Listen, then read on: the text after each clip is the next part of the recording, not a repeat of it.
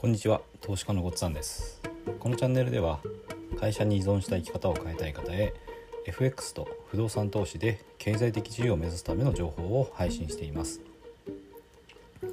FX は技術だということでその技術を身につけることの重要性そしてその技術を身につけるには練習が必要だという話をしてきています。でこの練習をですね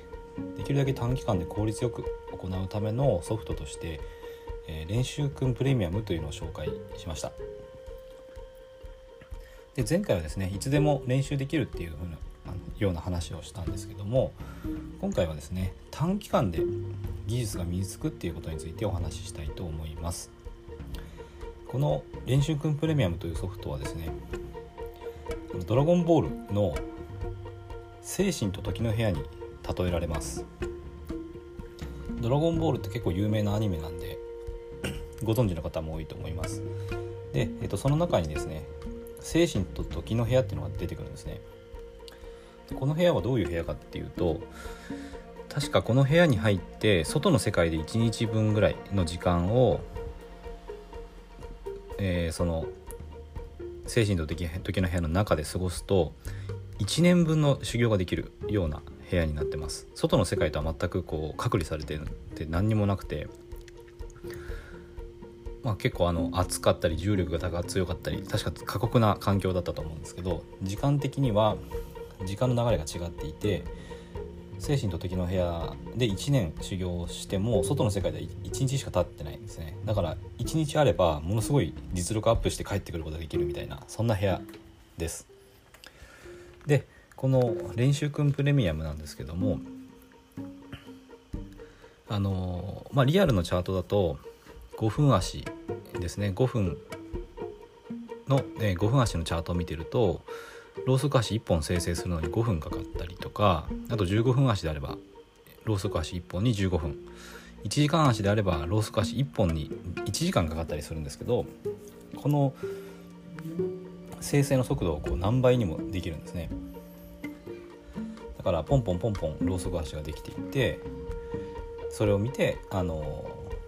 考えて判断してエントリーしたりってことができます。なのでえっと1年分のチャートを、まあ、1日あればあの頑張れば見えれるんですよね。ちょうど精神と時の部屋と同じようなあの時間の感覚で。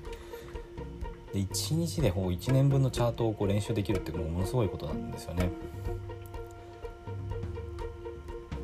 であのまあ大体こう練習してて使い方に慣れてくるとあそろそろエントリーチャンスが来そうだなと思ったら少し再生速度を緩めてあの考えたりとか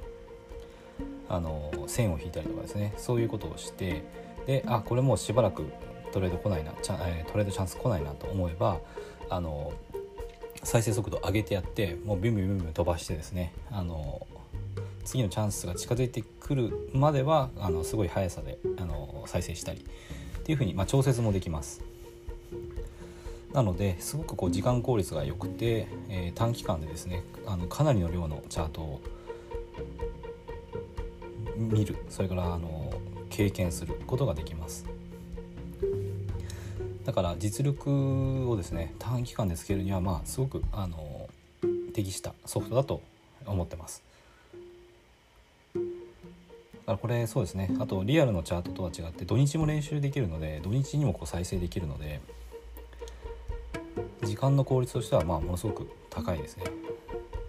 普通の人が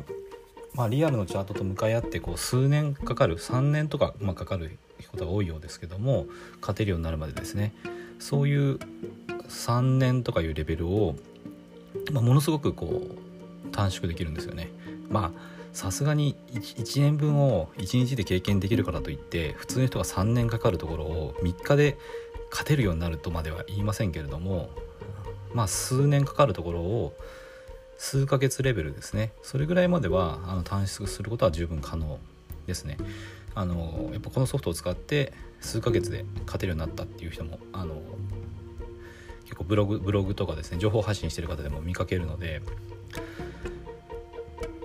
数ヶ月で人生がこう変わると思えば、まあ、十分これ取り組む価値があるんじゃないかなと思います。あの今回の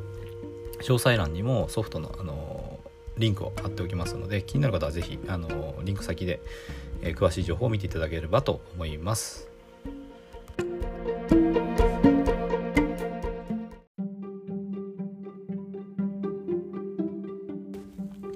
今回も最後まで聞いていただいてどうもありがとうございます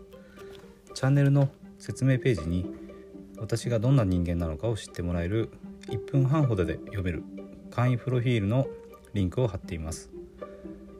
公式 LINE のリンクも貼ってあります。こちらでは相談も受け付けていますので是非登録してください。サラリーマンが最速で経済的自由を得るには FX と不動産投資を組み合わせるのが最適と考えて投資を行っています。簡単に説明すると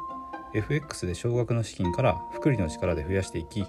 ある程度の資金ができたらその資金を使って不動産を良い条件で購入していくという作戦です。私が実際の経験から得た不動産投資と FX に関する役立つ情報を配信していきます。この配信がいいなと思ったら是非いいねやフォローをお願いします。ではまた次の放送でお会いしましょう。